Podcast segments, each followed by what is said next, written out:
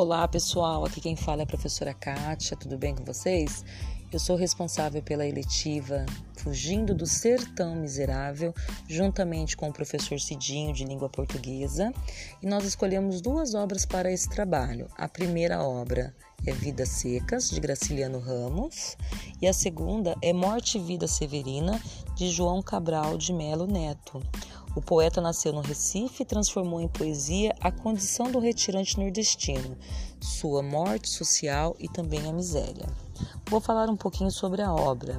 Morte de Vida Severina retrata a trajetória de Severino, que deixa o sertão nordestino em direção ao litoral em busca de melhores condições de vida. Severino encontra no caminho outros nordestinos que, como ele, passam pelas privações impostas ao sertão.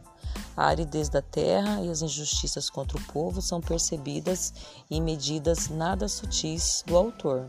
Assim, ele retrata o enterro de um homem assassinado a mando de latifundiários. Assiste a muitas mortes e, de tanto vagar, termina por descobrir que é justamente ela, a morte, a maior empregadora do sertão. É a ela que devem os empregos do médico ao coveiro, da rezadeira ao farmacêutico. Nota ao vagar pela zona da mata, onde há muito verde, que a morte a ninguém poupa. Retrata, contudo, que a persistência da vida é a única maneira de vencer a morte.